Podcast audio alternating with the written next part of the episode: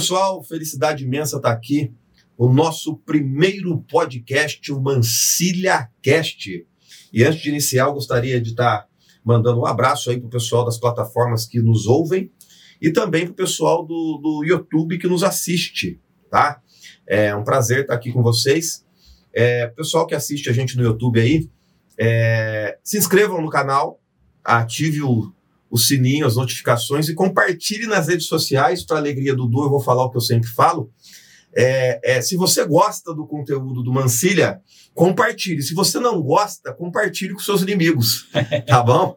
Então, vamos lá para mais um Mancilha Cast. Este é o primeiro nosso de muitos que virão. E eu estou aqui com meu amigo César Ishii. É isso mesmo, César? É isso aí. Muito boa tarde. Tudo bem, Mancilha? É uma grande alegria tá estar aqui com você. E é um grande prazer aí de compartilhar um pouquinho de conhecimento e aprender também, né? Estar aqui com você. César, aonde que veio esse nome César Ishii? Olha, é isso mesmo, é Ishii? É Ishii. O sobrenome é de origem japonesa, né? Uhum. Então, eu sou neto de japonês, uhum. né? tanto parte pai, parte mãe. E o Ishii, ele veio dessa origem, né? Ele Entendi. tem como tradução aí um pouco complicada, né? Dá, dá, dá, uma, chega um pouco mais perto, ô César, só para a gente não, não, não perder o, o a qualidade da, do que você vai falar. Perfeito. O Ishii ele tem duplo sentido de tradução. O primeiro uhum. deles é Ishi é pedra, I é bom. Uhum. Então pode ser boa pedra, mas não faz muito sentido. É. Mas tem o segundo, que é o Ishi I, que é pedra no rim. Ou seja, Uau. Então ele tem um uma, uma significado aí de rigidez. ninguém quer ter uma boa pedra no rim. Ah, né? não, legal, legal, legal. Você estava compartilhando aqui comigo que a sua mãe, o, o, nome do lado da sua mãe é Rino. Rino, sobrenome Rino, também de origem japonesa. Não, bacana, bacana. Bom, César, é, para quem não conhece você, você é um criador de processos, né? É, e hoje a gente vai falar justamente sobre isso, né? É, é, não só sobre isso, mas sobre muitas outras coisas, sobre a importância do processo é, é dentro da, de uma empresa que que quer a contabilidade organizada, que quer ter o, o, o, a produção organizada, que quer ter o dia a dia organizado e assim por diante. Então vamos abordar isso daí. César, mas antes de você abordar isso, cara, fala um pouquinho pra gente aí, da onde que você veio, da onde você nasceu, qual é a sua história, dá um, dá um resumão pra gente aí. Legal, Marcelo. Vou dar um resumo sobre a minha vida, acho que é bem bacana, é, até para que todos conheçam o escopo, né, a trajetória. Bom, os meus pais, eles tinham um comércio no município de São José dos Campos, no interior de São Paulo, isso na, no final da década de 80, uhum. né? aliás, no final do anos 80, e minha mãe estava grávida de mim. Uau. Foi onde, com sete meses de gestação, meu pai chegou e falou assim: Bem, a gente vai mudar, a gente vai ir lá para Rondônia. Ela, como assim para Rondônia? Estou grávida do César, tem duas crianças pequenas, e, e agora? Como que a gente vai fazer? E o nosso comércio? E na ocasião, meu pai já falou para ela: não, já vendeu, já vendi o comércio, já tem o caminhão de mudança e a gente vai para Rondônia. E foi o que aconteceu. Com oito meses de gestação, nós fomos de São José dos Campos para Rondônia. Hum. E aí meu pai foi lá para garimpar. Você, nasce, você nasceu em Rondônia? Eu acabei nascendo. Eu tenho um japonês de Rondônia aqui. Japonês de Rondônia, exatamente. E foi onde eu morei durante oito anos, lá em Rondônia. Meu pai foi garimpeiro Rapaz. É. E, e, dos meus irmãos mais velhos, eu sou o único que nasci em Rondônia. Sou cacoauense, o nome da cidade é Cacoal, né? E rondoniense de Caramba. estado. Aí depois a gente voltou para São José. Por que voltou?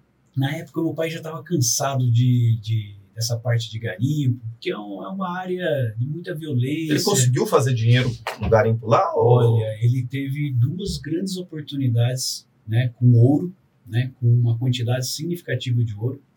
E as duas vezes eu costumo falar que ele teve sorte de um lado e azar do outro. Uhum. Sorte por ter conseguido ouro. Né? O azar foi o seguinte, que as duas vezes ele quase morreu pelos própria própria equipe dele na época do garimpo. Né? Eles armaram a famosa tocaia, prenderam ele em cativeiro né? e ele conseguiu escapar. E eles levaram 100% do ouro dele. Sim. Né? E outra sorte é que ele não morreu, porque ele tinha grande risco de, de, de morrer Lógico. nessa situação. Ele estava cansado, ele pegou e falou assim: Olha, eu não quero mais isso para mim, eu quero voltar agora para São Paulo e agora a, o que é a hora do momento é a hora de ir para o Japão, Uhum. que foram é, bem no começo da década de 90, onde eles começaram a ir para o Japão, né, os descendentes japoneses. Uhum. Aí ele foi para o Japão, ficou um ano, depois ele mandou dinheiro para minha mãe, Uhum. eu e minha mãe fomos para o Japão. E aí eu fiquei durante dois anos estudando lá. Uau. Né? De lá para lá, para cá, eu vim em 93, 1993. Você tinha quantos anos mesmo? Quando eu fui lá, eu tinha 10. Aí quando eu voltei, eu tinha 12. É diferente? Nossa, a cultura é sensacional dos meus ascendentes. viu? Não é, É. porque eu sou descendente, mas eu, eu lembro de uma história, inclusive, que, é, que eu sempre costumo contar. Uhum. né, que para mim foi um grande aprendizado na minha primeira semana que eu estava no Japão. Meu pai falou assim: César, leva essa carta para o correio, tem que ser registrado e peça para mandar para o Brasil. Eu falei: mas onde fica o correio? Eu não sabia onde era o correio, não sabia falar uma palavra em japonês e era no horário de pico. Falou: ó, vou te ensinar mais ou menos como você chega e você vai conseguir. E eu fui com a cartinha debaixo do braço, caminhando do lado do, da avenida. E aí, como todo e bom brasileiro, né, metido a esperto, olhei na avenida e falei assim: a hora que tiver um espaço, sai correndo atravessa a avenida, porque tanto carro assim, né? E aí tinha um semáforo, só que eu falei: não, não vou até lá na faixa de pedestre, não, eu vou antes, porque está muito longe a faixa de pedestre, né? E eu parei na calçada e fiquei aguardando o momento certo de correr, atravessar a avenida fora da faixa. E aí, para minha surpresa, começou a parar um carro, um segundo, do outro lado da avenida, porque era mão dupla, começou a parar o carro, eu olhei pro lado e falei, não deve ser por causa que eu tô parado aqui não. Uhum. E era. Ninguém buzinava, ninguém fazia nenhum gesto, nem olhava para mim, Que isso? esperando eu passar a avenida fora da faixa, Meu Deus. porque era uma criança. Existia um risco. E aí eu, com muita vergonha, olhei pro lado, atravessei. Depois disso eu pensei, que vergonha, né?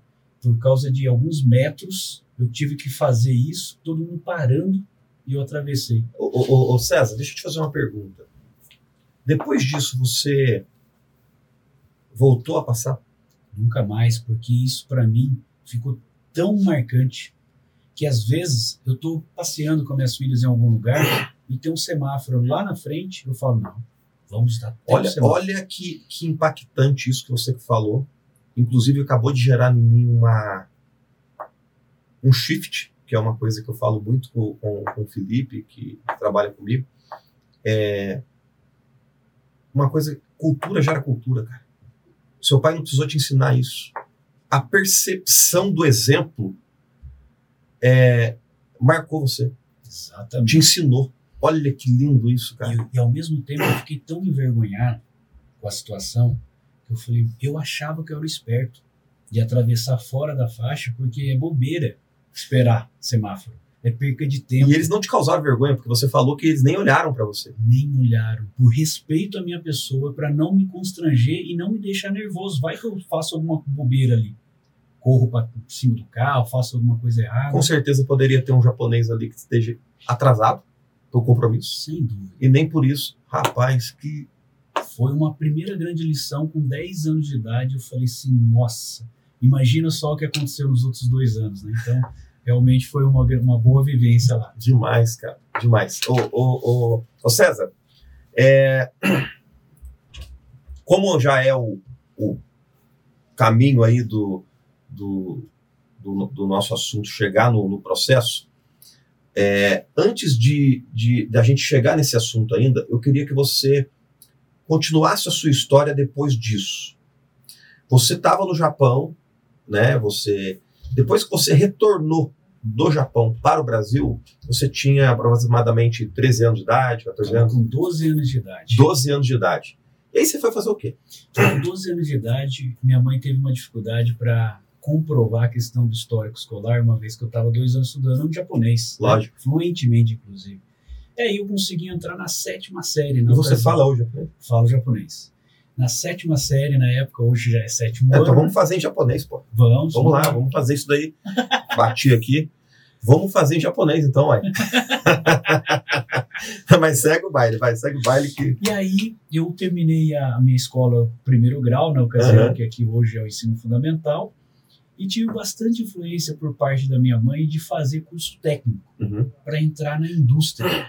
E foi aonde eu fiz né, o curso técnico em eletrônica e já fui fazer o estágio diretamente na indústria. Isso em 1998 Certo. né? Então fui na área de telecomunicações, todo feliz, primeiro emprego da vida, tinha 17 anos de idade ainda, e fui fazer o estágio. Com menos de 18, eu fui efetivado na indústria, uma multinacional na, na época, Uhum. e fui seguindo durante 18 anos a minha carreira Legal. como indústria, dentro da indústria. Legal.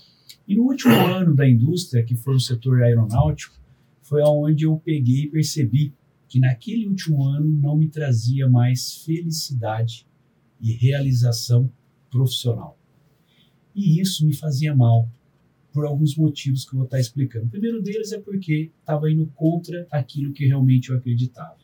Que eu sabia que aquilo não era algo que me estava trazendo felicidade e eu forçava a minha natureza de continuar. Por outro lado, eu não tinha plano B, C, D para fazer outra coisa profissionalmente, uma vez com filhas pequenas. E na época, minha esposa não trabalhava fora como hoje ela trabalha. Né? E aí a fonte de renda era uma, única. E aí o medo bate, porque você fala que vou fazer da vida, se eu não sei nem o que eu gosto de fazer profissionalmente. Depois de muita dor e muita conversa em casa, nós tomamos uma grande decisão na vida, que era de eu sair da indústria. Eu teria que pedir conta. Né? Dessa última indústria eram 14 anos ininterruptos. E aí eu falei, eu vou pedir conta, porque a minha dor é tão grande que não dá para ficar do jeito que tá. E eu tomei a decisão, como nada é por acaso no universo, quando eu fui pedir conta, a indústria entrou naquele PDV, que é o Plano de Demissão Voluntária, e onde eu ingressei no plano e saí da indústria em 2016. Né? E aí eu tive bastante tempo para eu fazer reflexão, me interiorizar, só que eu não sabia o que eu ia fazer. É como se fosse você soltar de uma argola para grudar em outra, mas você não tem a outra argola. Você cai. Você não sabe para onde você vai cair, o que tem lá embaixo. E foi o que aconteceu comigo. Né? Coisa que eu não recomendo para ninguém, mas foi algo que eu decidi em fazer. Né? Então, depois de sete meses de muito estudo, interiorização, muito leitura, né? muita interação com pessoas, eu percebi que e consegui escrever qual é o meu propósito de vida. Ou seja, por que eu existo na Terra? Qual é o meu papel? Cara, aqui? isso é muito importante, porque quando uma pessoa ela não, ela não sabe pelo que ela nasceu, ela trabalha por dinheiro. Exatamente. E a coisa pior que um homem pode fazer é trabalhar por dinheiro, cara. É, eu entendi, depois que eu entendi isso, é, é- parece até contraditório falar isso, porque as pessoas com trabalho ganham dinheiro. Mas ninguém deve trabalhar pelo dinheiro. Olha É que, isso. É isso. que, que- que complicado isso. Então, o dinheiro ele nada mais é o resultado daquilo que você faz, você negocia, você aborda o assunto dinheiro, mas quando o dinheiro ele é o cerne, a, a- a- o motivo principal pelo qual você trabalha, é porque você não está vivendo o seu propósito. Exatamente, Marcelo. E isso me fazia mal, porque eu chegava numa segunda-feira, às sete horas da manhã, numa fábrica, eu já estava pensando na sexta-feira, às cinco horas, que é o horário de ir embora. Imagina o sofrimento que eu me permitia, porque isso aí não é responsabilidade de terceiros, é meu. Somente e exclusivamente minha Não, responsabilidade. e, e é, to- é totalmente o contrário disso, né? A gente deve começar a nossa semana. é, quando você começa, na verdade, é o contrário, né? Quando você começa a sua semana pensando na sexta, você precisa rever se você está no seu propósito. Porque normalmente quem está no propósito chega na sexta pensando na segunda. É exatamente isso. né? então foi onde eu consegui escrever o meu propósito de vida, a minha visão de vida, onde eu quero chegar, o que, que eu quero me tornar, o que, que eu quero deixar de legado para a sociedade, para a família, para os amigos, né? E, e também quais os valores, né? Ou seja, o que, que realmente eu valorizo na vida? Qual é a base de sustentação ao longo da caminhada? Ô, Japa, e uma coisa, uma hora eu chamo é, é, é, as pessoas que estão nos ouvindo, as pessoas que estão nos assistindo, como eu tenho uma intimidade com o japonês, uma hora eu chamo ele de japa, uma hora eu chamo de japonês, uma hora eu chamo de César e agora eu vou chamar de Ishii. É isso aí. Então, assim, Uma coisa muito importante nisso que você está me falando, que me gera até um gatilho aqui, é, é uma linha de raciocínio, na verdade, é que, por exemplo, ontem eu, tava sa... eu saí do, do, do, escritório, na verdade eu não posso dizer que é ontem, hoje eu saí do escritório às uma hora da manhã, e, e foi hoje que eu saí do escritório, e hoje eu voltei para trabalhar.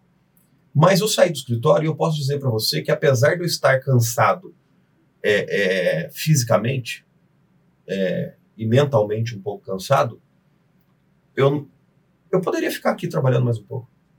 Eu fui porque eu tinha necessidade de fazer com que o meu corpo renovasse as forças, tanto mental quanto física. Mas a vontade era de ter ficado. E isso mostra, a propósito, né, cara? Isso mostra que quando você encontra algo pelo qual você nasceu para fazer, é... o dinheiro é, é resultado, o cansaço é um faz parte do processo e você não fica dando motivo para nada. Então, é, eu, por exemplo, quando chego na sexta-feira, eu fico já, puta, mano, segunda eu tenho que descansar tal, mas eu poderia estar tá fazendo isso, poderia já estar tá agilizando aqui. Não que não seja um prazer estar tá descansando, não que seja, não seja um prazer estar tá com a minha família, não que não seja um prazer fazer aquele churrasquinho de fim de semana, mas é, eu sinto que é, é muito bom você ter prazer do trabalho que você executa, né? E a pergunta é: você sente isso também? Aquela necessidade, não na necessidade, mas aquele desejo assim, puta, cara, é gostoso estar aqui, é gostoso estar fazendo churrasco, mas eu gosto. O, bom é segunda-feira. Você tem esse sentimento? Ou, é, ou eu tô fora da, da, da... Tenho esse sentimento, inclusive, é, esse é uma, um dos temas que eu tenho conversado em casa com minhas filhas, minha esposa. É, é um ponto né, de equilíbrio, né? Agora há pouco a gente estava falando do equilíbrio. A natureza é assim, né? Então, não é nem muito para um lado, nem muito para o outro. É o equilíbrio dos dois lados. Né? E às vezes eu me pego num sábado, num domingo, junto com amigos, com a família, né? e falando de, de assuntos profissionais, mas de uma forma muito natural, mas muito prazerosa. Né? E às vezes me pego fazendo trabalho também. Então é um ponto onde a gente pega e fala: opa, peraí, vamos dar uma equilibrada aqui, agora as crianças estão querendo passear, brincar, né? E é extremamente prazeroso estar com a família no momento de lazer. Gostoso, nos recarrega, nos traz energias positivas, né? Mas sim, me pego também falando assim, pô, hoje é sexta-feira e daqui a pouco vai ser sábado domingo e cadê segunda? Não vejo a hora, uhum. né? Então, isso também acontece comigo no meu dia a dia e isso é muito recorrente. Certo, você encontrou seu propósito, de vida. E quando você encontrou seu propósito de vida, você saiu da empresa e aí você começou um novo processo da sua vida. Que, que, como é que foi? Olha, a, natureza ela é perfeita realmente, Marcelo. Eu acredito muito na questão energética e foi o seguinte: eu intensifiquei muito a interação com pessoas, né, o relacionamento humano. E o meu relacionamento humano era para aprender, para envolver, estar envolvido com pessoas. E, obviamente, eu estava em busca de uma nova profissão que eu não fazia a mínima ideia aquilo que ia me trazer realização e felicidade. E foi onde eu consegui entender gradualmente que o pouco que eu sabia da indústria, desses 18 anos de carreira, eu poderia agregar na vida dos empresários, dos pequenos empresários da nossa região. E foi onde eu consegui identificar que isso era uma carência deles e que eu de alguma forma poderia ajudar. Uhum. Então eu comecei a fazer um projeto e eu percebi que logo nesse projeto ele ele ficou feliz da vida porque a gente conseguiu colocar soluções simples que traziam grandes retornos para aquele aquela empresa. E lá tinham pessoas, famílias trabalhando, ou seja, isso começou a me trazer grande alegria e motivação, né? E foi onde eu falei sim, é isso que eu quero para minha vida. É isso que me traz realização profissional, está alinhada com o meu propósito de vida. Né? E, a, e a partir dali a gente começou cada vez mais fazer duas, três, dez, vinte empresas, né? e cada vez mais um falando para o outro que o trabalho que a gente fazia era algo que realmente trazia resultado. Isso me, enchia de alegria, cada vez mais fazia, é, colocava em prática essas, esses trabalhos. Não, legal. O, o, o, o, César, qual que é a importância de um processo dentro de uma empresa que nem sequer tem. Bacana. Por que, que, por que, que isso é tão importante? Qual que é, que é a necessidade? É, as pessoas que estão nos ouvindo, que estão nos assistindo agora, qual que é a importância do processo dentro de uma empresa? A pergunta é extremamente importante e para ilustrar é, de forma alegórica te responder a pergunta, eu vou dar um exemplo do bolo de cenoura com cobertura de chocolate. Existem várias formas de fazer o mesmo bolo, porém de formas diferentes. Às vezes, Marcelo, você vai fazer um bolo na sua casa, eu vou fazer um outro, e vai sair bolo diferente em termos de qualidade, Uhum. em termos de resultado, mas vai sair. Às É, vezes- a minha mulher, a minha mulher tá te interrompendo, ela vai fazer bolo e ela não tem receita, cara. Olha isso. Ela não tem receita. Uma hora o bolo tá com mais açúcar, outra hora o bolo tá com menos açúcar, outra hora o bolo é, tá com mais fermento, com menos fermento. Eu falei, gente, mas você precisa de um processo aí, seguir a receita do bolo. Não, eu, eu vou jogando as coisas lá e sai o bolo. Isso aí fica gostoso, É. mas fica diferente. é diferente uma vez para o outro, né? É. E aí, o que acontece? Pode ser que o seu bolo fique ótimo, todo mundo vai gostar. Você teve pouquíssimos desperdícios de farinha, de ovo. E, além disso, o seu forno vai estar limpo, sua vasilha vai estar lavada, seus talheres devidamente guardados. Agora, pode ser que o meu bolo vai ficar ruim, vai ficar cru, né? Vai ficar maçudo, né? Como Uhum. se fala. E, além disso, eu vou desperdiçar farinha, ovo, meu forno é aquela bagunça, né? E às vezes o seu processo para fazer o bolo, você está tão acostumado com aquele processo, se alguém te desafiar a fazer o mesmo bolo, você vai fazer o mesmo bolo com o mesmo nível de qualidade, com o mesmo padrão de processo. Por que, que eu fiz essa explicação alegórica? Para facilitar o entendimento. Né? Tudo que tem início, meio e fim é um processo. Hum. Aí você vai falar, então para tomar banho eu tenho um processo? Tem um processo. Você já experimentou, Mancília, tomar banho invertido? Por exemplo, vamos supor que você começa a lavar a cabeça para depois lavar os pés. Você já experimentou lavar o pé antes de lavar a cabeça para ver como que você se sente? Nunca pensei nisso. Ou seja, pode ser que seu cérebro vai entrar em pane temporária porque você está tão acostumado num processo de banho que quando você inverte conscientemente esse processo, você trava momentaneamente, você fica incomodado o seu banho não vai sair no mesmo tempo e nem na mesma qualidade. Isso chama-se mudança de processo brusco, que leva a um resultado muito diferente. né? Então, essa é uma segunda analogia que a gente traz agora para as empresas. Uma empresa que tem processo padrão é uma empresa que tem repetibilidade no que entrega, seja produto, seja serviço, em qualquer segmento. Ah, mas a minha empresa é pequena, é aplicável. A minha empresa é uma multinacional, também é aplicável. É, então, essa é a grande importância de se ter processo. Você padroniza, você minimiza Dentro da, sua, dentro da sua experiência, você já notou empresas grandes com processos é, é, amadores? Sim, mesmo em grandes multinacionais de, de renom- renomados, é, reconhecidos pelo mercado, existem sim empresas, com qual eu já convivi, que naquele processo ele era extremamente amador. Por quê? Porque o processo estava na cabeça das pessoas quem fazia.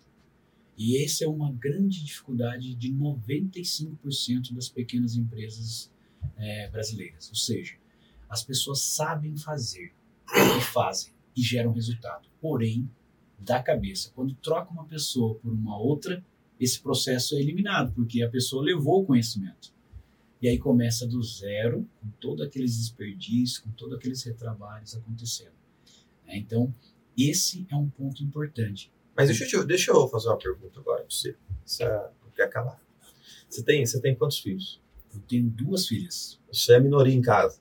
Minoria, lá em Como? casa eu não mando nada. Como que é?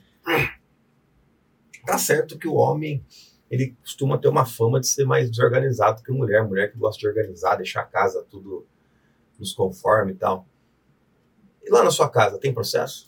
Olha, eu fico me policiando, Marcílio, porque essa questão de trabalhar com processos é algo que você leva para a vida sua, independente da área profissional ou não. Ou seja, às vezes eu me policio para não ser o chato de casa, né? Que é que você fica incomodado aí? Fico.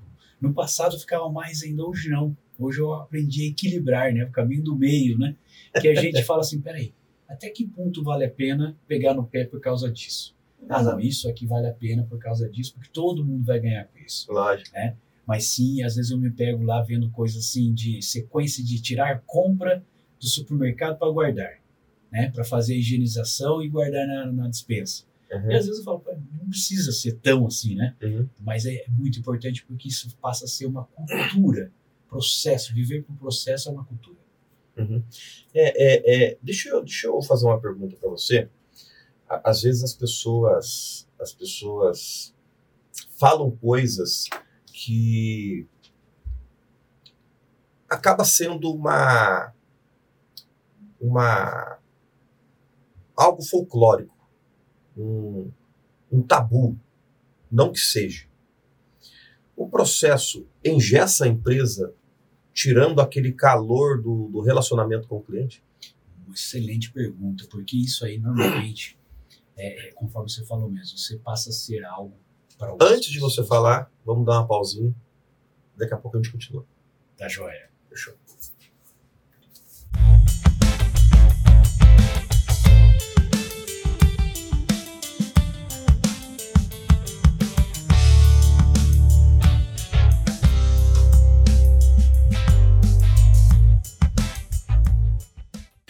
César, é, se cria muito uma, uma ideia fictícia de que o processo, quando você cria esse processo numa empresa, você ingessa a, o lado comercial. Então você tem aquele calor do atendimento. Eu sei que eu sei que de repente a gente poderia levar pelo lado daquela empresa familiar que o dono tem acesso e tal, ele ele pula os processos para atender é, situações que de repente corriqueiramente no, numa outra empresa não vai é, é, é, é ter esse tipo de atendimento, mas assim, o processo ele ingessa esse calor humano da empresa ou não? A pergunta é excelente, Marcílio, até porque ela é recorrente em alguns lugares. Né? Então, o processo, como disse no exemplo do bolo, uhum. é uma forma de fazer. Né? E ele não é estático, nem deve ser estático. Né? Uma vez que a vida é dinâmica, o processo de uma empresa, que é um órgão vivo, também é dinâmico. Ou seja, ele existe para facilitar o início, o meio e o fim de algo. Mas ao longo da execução da tarefa, seja ela comercial, seja ela de serviço, seja ela de fábrica, o que for, ele facilita como produzir, reproduzir aquele resultado. Porém, a inteligência humana a criatividade e inovação ela vai naturalmente modificar esse processo.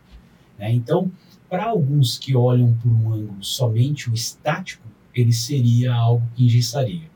Mas como o processo, ele, como o corpo vivo, ele não é estático, ele é dinâmico, então ele, ele faz o caminho contrário, ele traz resultados que podem ser repetidos ao longo da caminhada. Mas isso não impede de ser melhorado continuamente. Tá? Então, ele não ingesta o processo se você utilizá-lo mudando continuamente, melhorando passo a passo o seu processo, seja ele em qual departamento for, qual segmento de empresa. Entendi.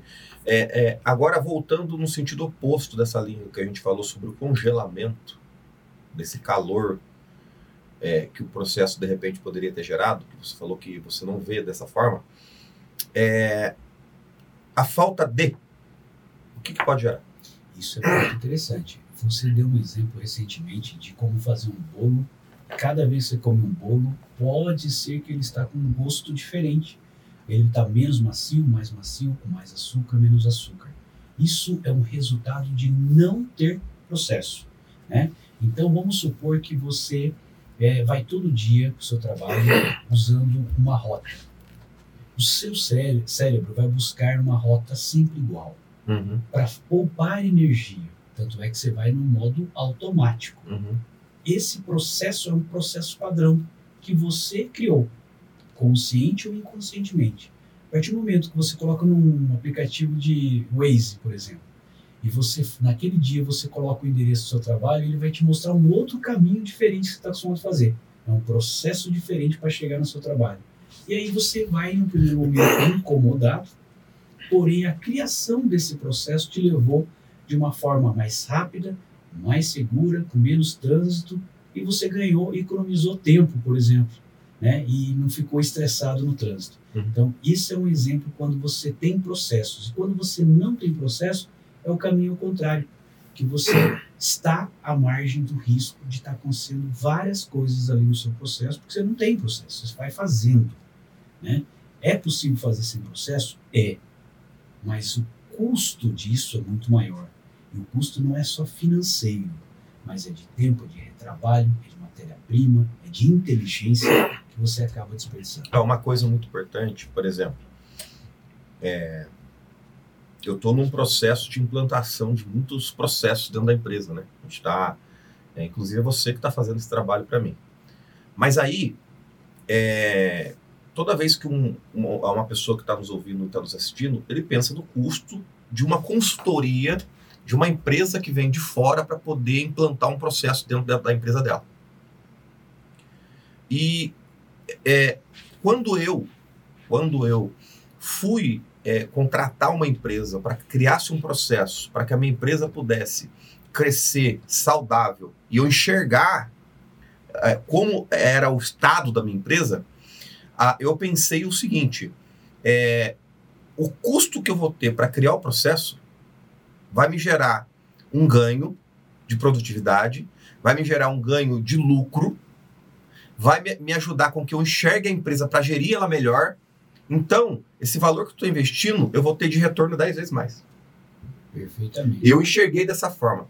É isso mesmo ou tem alguma outra coisa por trás que de repente você poderia compartilhar? É exatamente isso. Fazer uma explicação de terminologia. Né? Você usou o termo custo. Né? Muitas vezes, quando você vai comprar algum produto, um serviço, você fala: nossa, o custo disso, o preço disso é X. Seja alto ou não, mas você tem uma valorização de preço monetário. Então, toda vez que a gente fala de preço e custo, é algo que, que o dinheiro vai. Né? Então, você é quantificável em moeda. Esse é o ponto. Agora, quando você fala em valor, é algo que nem sempre é quantificável em moeda. Né? Ele pode ser 10, 20, 100, mil, um milhão de vezes o valor do preço investido.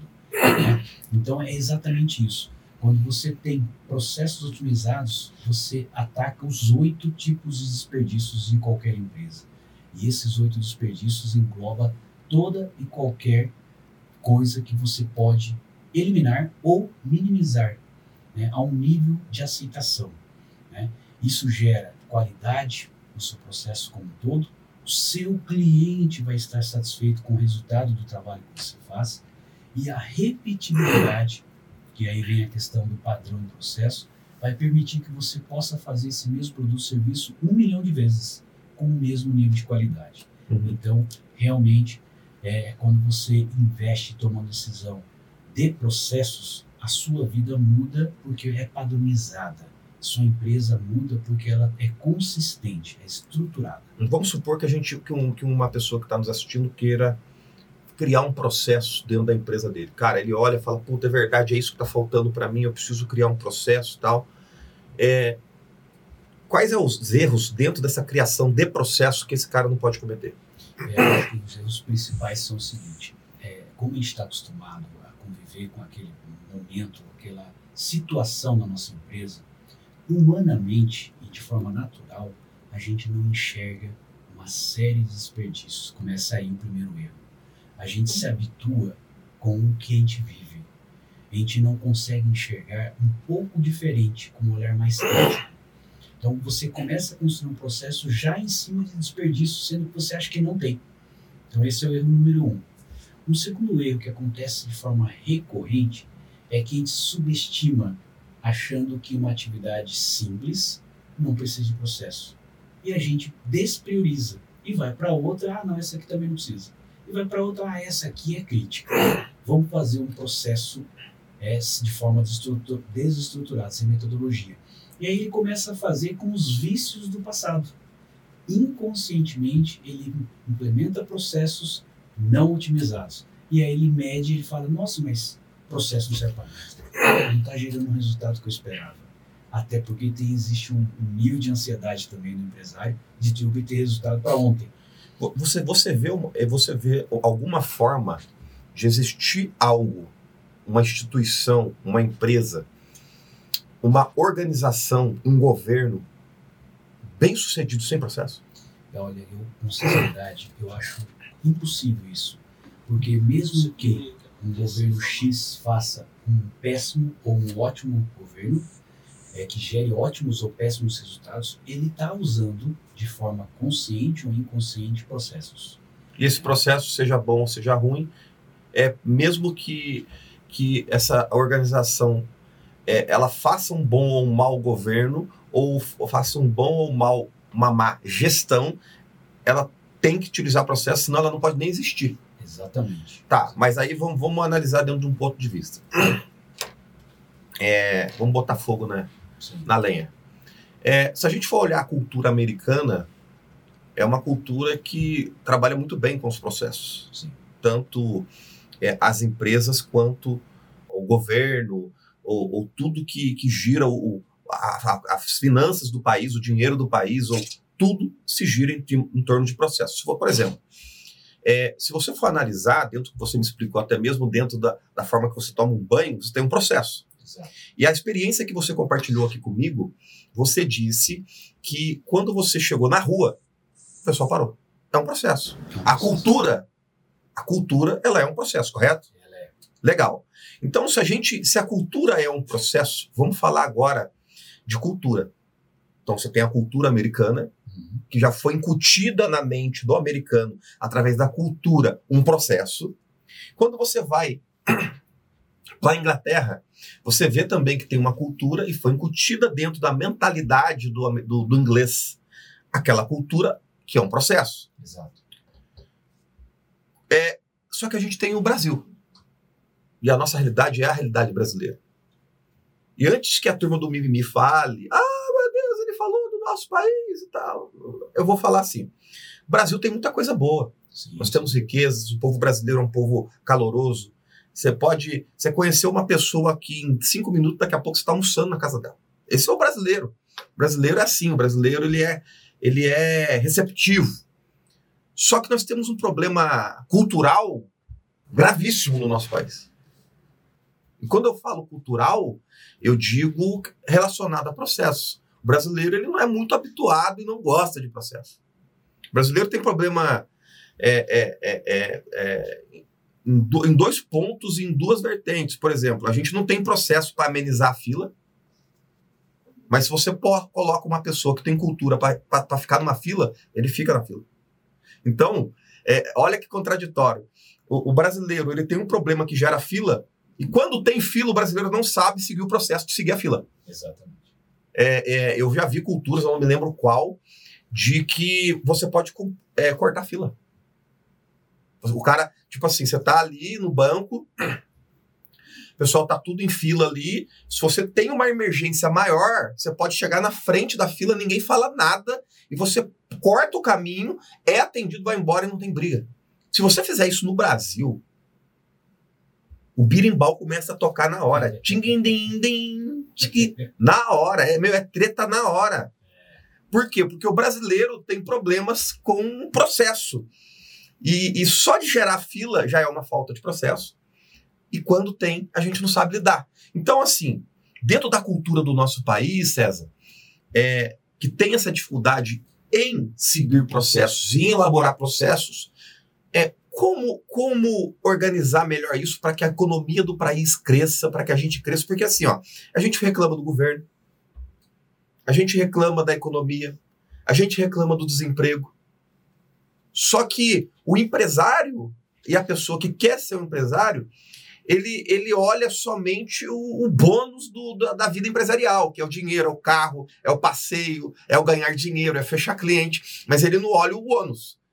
O ônus é a dor, é, é encheção de saco de cliente, porque cliente, ele é bom, mas também tem o um lado da, da, da, da reclamação, né, do, do, do pós-venda. Então, assim, mas e também tem a, a grande questão do, do, da vida com a pessoa que está criando o, o, o, o sonho de, de ser um empresário, que é o fato de que ela precisa criar processos na empresa dela. Então ela quer ser bem sucedida, ela quer ter lucro, ela não criou um processo na empresa dela, ela quebrou, é culpa do governo. A culpa é do governo. O governo me quebrou minha, minha empresa. Então, assim, ó, como incutir na mentalidade da sociedade uma cultura de processos numa, numa cultura que não vive processos? Como isso? Perfeito, Marcília. A cultura né, é, um, é um processo gradual e contínuo que exige disciplina. Ou seja, a gente não cria nenhum, nenhuma sociedade, a gente consegue criar cultura sem repetição disciplina e propósito naquilo. Ou seja, acreditar que ter cultura vai trazer algum ganho. Por que, que eu falo isso? Isso começa em casa, como você já disse. Né? Se a gente não tiver ou criar cultura de que alguns processos essenciais dentro da nossa família levam a melhores resultados, acreditar que isso é importante, né? A gente vai transferir essa mesma atitude para as nossas empresas. Uhum. Né? Então, a gente sem é, a consciência, a gente vai começar a agir com os nossos colaboradores, agir com os nossos parceiros, fornecedores e com os nossos clientes é, de forma como a gente age em casa.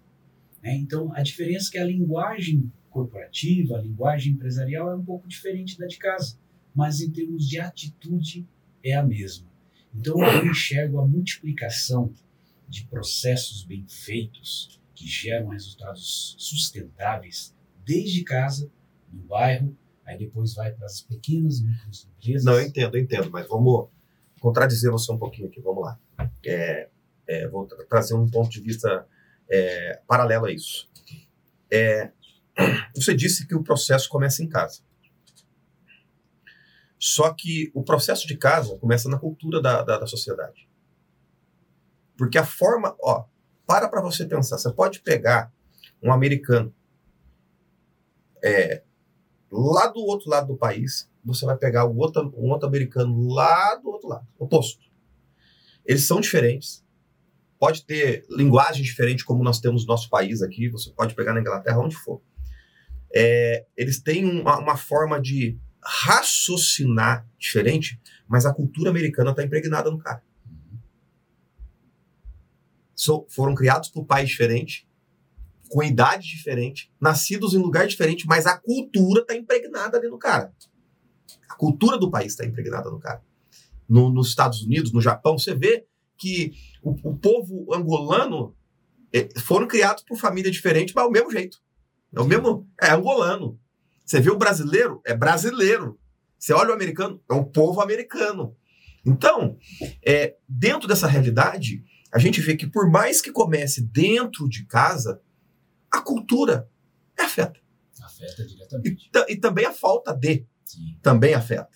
Então, se a gente tem mais falta de do que, de, do que cultura, como que uma pessoa que está dentro de uma casa, de uma família, que já vem carregando essa falta de cultura, eu não estou falando aqui, gente, que a sua família é mal educada, que o povo brasileiro é mal educado, estou dizendo isso, eu estou falando de cultura mesmo, no sentido global da mentalidade de você seguir os processos. É, vou dar um exemplo aqui. É, é, tem pessoas que no, no, entra na, no, no, ramo empresarial ele não sabe ouvir não. Ele foi criado com, sem processos onde o pai não ensinou para ele que ele vai ouvir não na vida dele. Então, assim, como que é, a gente vai mudar essa mentalidade do, do, da cultura brasileira no sentido de a gente enxergar que a gente precisa de processos bem definidos para a gente obter sucesso e não terceirizar a culpa do nosso fracasso no país, no governo. Como? Perfeitamente. É, se a gente, pegando uma amostra desses últimos anos com empresários pequenos, micro e médio empreendedores, que eles são só reflexo de um cidadão lá dentro da família dele, o qual ele teve a cultura familiar com os pais, em, em regiões diferentes do nosso país. Mas, de forma geral, é, esses clientes que a gente tem atendido nos últimos anos têm mostrado comportamentos similares em termos de cultura. Ou seja, a falta de disciplina é um ponto primordial para, primeiro, seguir regras, conforme você deu alguns exemplos. Nós temos uma dificuldade de seguir regra. Isso é, a gente enxerga no nosso dia a dia, no semáforo, numa fila, e assim por uma fila de banco, e é a famosa eu vou tirar vantagem em detrimento de alguém. Né? Isso está enraizado, claro que está mudando gradativamente no nosso país, a gente consegue perceber isso de forma gradual, mas a cultura se constrói com o tempo. Um ponto que eu vejo. Você está é, tá dizendo que a gente está sofrendo uma transição cultural nesse momento, inclusive nesse sentido de entender melhor que a gente precisa de processo. Talvez a globalização tenha gerado isso. Essa, essa coisa da gente estar tá, é, quase virando um povo só no contexto geral. É isso que você está dizendo. Exatamente. Ou seja, o ponto quando a gente começa a observar, a gente pode aprender com, dois, duas situações: um pela dor né, e um pelo amor. Né? E aí não, temos, não estamos falando de religiosidade, estamos falando de fatos. Se a gente analisar os fatos na história nossa brasileira, a, a parte da, da, da, da, dor nos faz a sair da zona de conforto pela dor, uhum. que é mais traumático, é, a gente vai ter mais lembranças ruins do que, da, da, que nos levou à mudança, mas levam à mudança. Agora, você pode sim mudar pelo amor. O amor que eu quero dizer aqui é na observação de fatos que estão acontecendo diante dos seus olhos. Que, exatamente, que geram. Ou seja, uma, às vezes a pessoa que ela quer ser uma empresária, ela olha um cara que não tem processos, que não segue processos, e o cara quebrou por causa disso. Exatamente. E de repente ele fala: puxa, cara, eu preciso criar regras, eu preciso criar uma cultura diferente para in iniciar do jeito certo, ou eu que já iniciei, mudar o jeito que eu tô para poder melhorar. Exatamente. Esse é um ponto que você falou que é muito importante, assim, porque tem um caminho contrário também. Às vezes tem um empresário lá que está tendo várias dificuldades na sua empresa, ele olha uma outra empresa que, na visão dele, é uma empresa de sucesso, é uma empresa próspera. Ele fala: aquele cara tem sorte, aquele cara lá nasceu em berço de ouro. Alguns falam assim, uhum. tá? não estou generalizando. Mas essa visão é uma visão de quem está vendo somente um espetáculo. Ele está vendo, vendo o bônus. O ânus ele não vê. Exatamente, ele não está vendo o bastidor. E quando ele é convidado a ir lá participar do bastidor, por menor tempo que seja, ele vai começar a observar e falar assim: Meu Deus. É isso daqui atrás? Como é? Como pode? É, é, não é à toa que vocês estão. A internet está gerando um pouco isso, né, César? Muito. Você olha, você olha os YouTube da vida aí, os caras andando de nave, pegando é, jatinho particular. Então você olha e fala, rapaz, que vida boa, né? Então eu tava, eu tirei uma, uma selfie com o Felipe ontem aqui saindo do escritório a uma hora da manhã, eu falei, mais um dia de sorte. Simples assim. É isso aí. Então, assim, a sorte nossa é a gente que produz. É isso aí. Não, mas é verdade, verdade. Um exemplo concreto, o qual foi vivenciado dentro de um dos parques da Disney nos Estados Unidos, onde quem está de fora olhando aquele espetáculo, espetáculo lindo, maravilhoso, nossa, pô, esses caras aí também já começaram, sempre tem justificativos, os caras já começaram há muitos anos, os caras estão aperfeiçoando. Sim, é fato, há muitos anos estão se aperfeiçoando. Porém, quando você vai nos bastidores da organização e da Dos ensaios, do tudo que é feito, o sofrimento é, é grande. Ali você começa a perceber que tem centenas e milhares de microprocessos bem desenhados e maduros e que estão se amadurecendo dia após dia. E o processo é modificado continuamente, né? Continuamente. É igual a natureza é. Nada é estático na natureza. Uhum. Ou ele está crescendo ou ele está morrendo, que faz parte da natureza a morte também. Uhum. Né? Então, e tem processos que estão nascendo, tem processos que estão é, contínuos, tem processos que sempre vão ficar tem processos que estão morrendo. Exatamente. Mesmo os contínuos, eles estão sofrendo modificações. Exato. Então, ele, não, então ele sempre. Então o processo sempre é, acaba, né? Sempre. Até o ponto que aquele processo não faz mais sentido. Uhum. E nas nossas empresas acontece a mesma coisa. É isso. Olha isso, cara. Caramba, hein? Top, top, top demais. Bom, é... vamos encerrar? Vamos nessa. Queria agradecer obrigado, obrigado, cara. Foi demais, muito bom. É sens sensacional. É, eu tenho certeza que esse bate-papo nosso agregou muito para o pessoal que está nos ouvindo.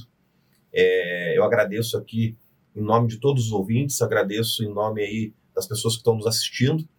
É, César, Open Solutions no YouTube. Quem não, não acompanha, entra lá. O cara é fera, ele é diferenciado. Então entra lá, ele tem é, ajudado muito a minha empresa a criar os processos internos dela. É, a gente está evoluindo em caminho desse sentido. E hoje ele compartilhou muita coisa diferenciada conosco aqui. Obrigado, César. Muito obrigado, Marcília, pelo convite, por essa grande oportunidade, por esse bate-papo maravilhoso. É, eu aprendi bastante nessa nossa conversa. Né? Espero realmente continuar contribuindo muito com muitas pessoas, empresas e né, para a nossa sociedade. Gratidão. Então, beleza. Então, reforçando aí para você que nos ouviu, nos, tá, estão nos ouvindo agora nesse, nesse momento, obrigado. É, venha, venha, continue nos acompanhando aí é, é dentro da, das redes sociais, inscreva no canal, é, é, ative o sininho e, e bora para a próxima que daqui a pouco tem mais. Valeu já. É nóis.